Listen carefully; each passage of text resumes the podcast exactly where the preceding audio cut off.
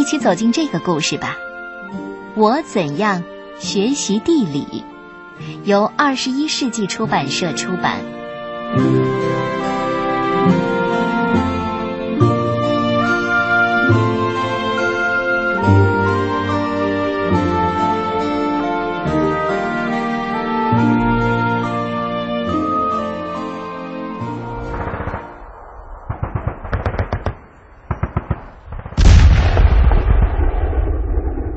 战争摧毁了我们的家园，房屋变成了瓦砾，我们失去了拥有的一切，两手空空的逃了出来。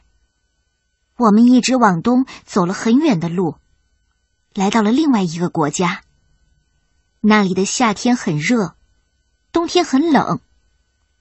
那个城市里的房子是用粘土、稻草和骆驼粪造的。四周是尘土飞扬的大草原和灼热的太阳。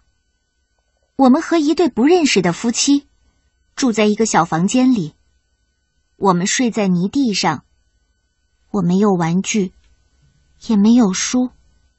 最糟糕的是，我们缺少食物。有一天，父亲去集市买面包。到了黄昏，他还没有回来。母亲和我又饿又担心。天快黑的时候，他才回到家。他的胳膊下夹着长长的一卷纸。他得意的宣布说：“哎，我说，我买了一幅地图。”母亲问：“那面包呢？”我买了一幅地图。母亲和我说不出话来。父亲怀着歉意解释说：“我的钱只够买一小片面包了，那样我们还是吃不饱。”母亲狠狠地说：“那今天晚上就没有晚饭了，你用地图当晚饭吧。”我也一肚子火气，我想我永远都不会原谅父亲了。我饿着肚子去睡觉。而这时候，和我们住在一起的那对夫妻正在吃着少得可怜的晚饭。那个丈夫是个作家，他写作的时候很安静。可是天哪，他嚼东西的声音实在太响了。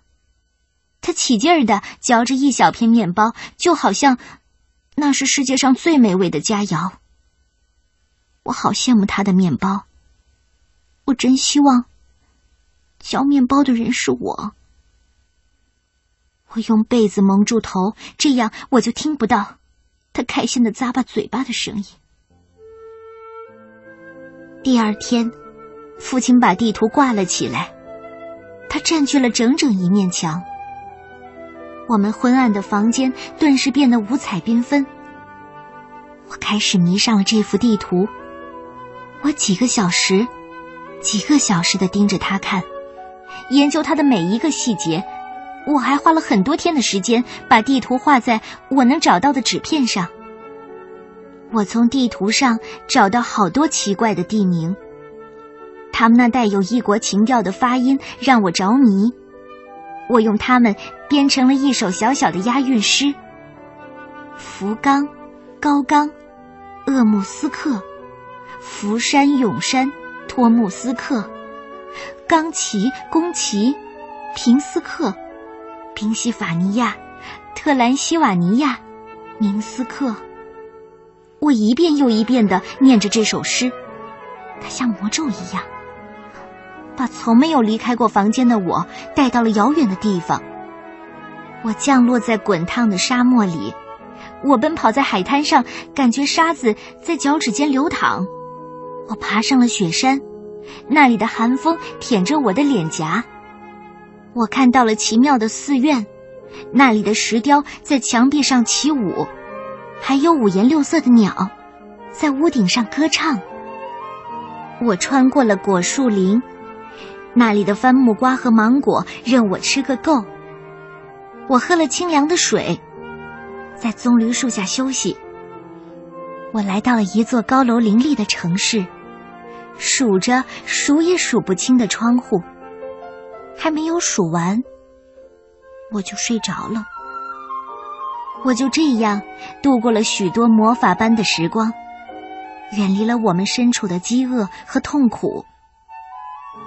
我原谅了我的父亲，毕竟他是对的。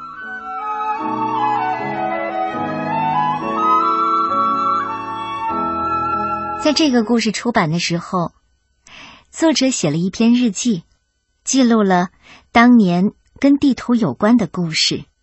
他是这样说的：“一九三五年，我在波兰的华沙出生。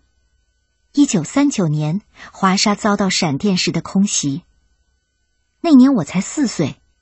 我记得街道塌陷下去，楼房在燃烧，化成了一片瓦砾。有一颗炸弹还掉进了我们公寓楼的楼梯间。